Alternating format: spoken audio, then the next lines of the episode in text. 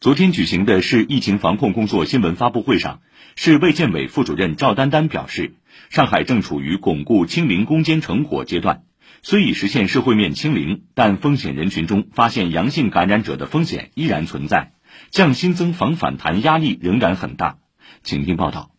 社会面一旦出现阳性感染者，这就需要我们从严从紧抓好疫情防控工作，认真做好流行病调查，开展应急处置工作。市卫生健康委副主任赵丹丹说：“社会面一旦出现阳性感染者，必须坚持以快治快，统筹协调市区社区三级流调队伍，做到两小时抵达现场，四小时完成流调核心信息，二十四小时初步查清基本情况，并完成流调报告。同时，依托流行病学调查应急指挥系统，结合现场调查和大数据信息，合理判定密切接触者和密接的密接。要做到应转尽转。”应转快转，也就是发现阳性感染之后，第一时间与市区转运部门进行联系和对接，在确定安全的前提下，以最快的时间、最快的效率完成阳性感染者的转运工作。对已排查的判定为密切接触者，做到应隔尽隔、应隔快隔，最大程度阻断传播的风险。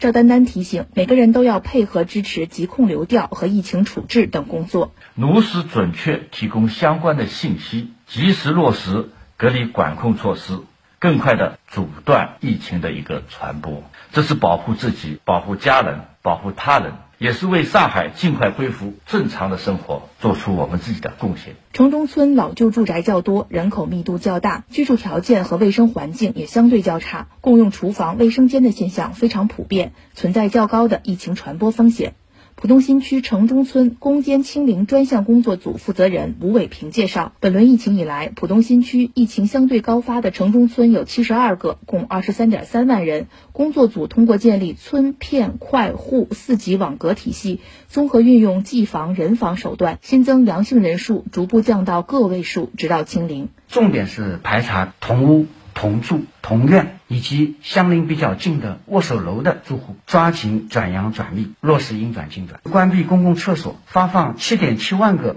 便携式的马桶入户，安排错时使用公共厨房，给居民呢发放喷壶，每次使用前后呢做好消杀。保供、保医、保药和保方剂，对独居的老人、残疾人和特困家庭这样一些特殊的人群呢，我们加强托底保障。以上由记者臧明华报道。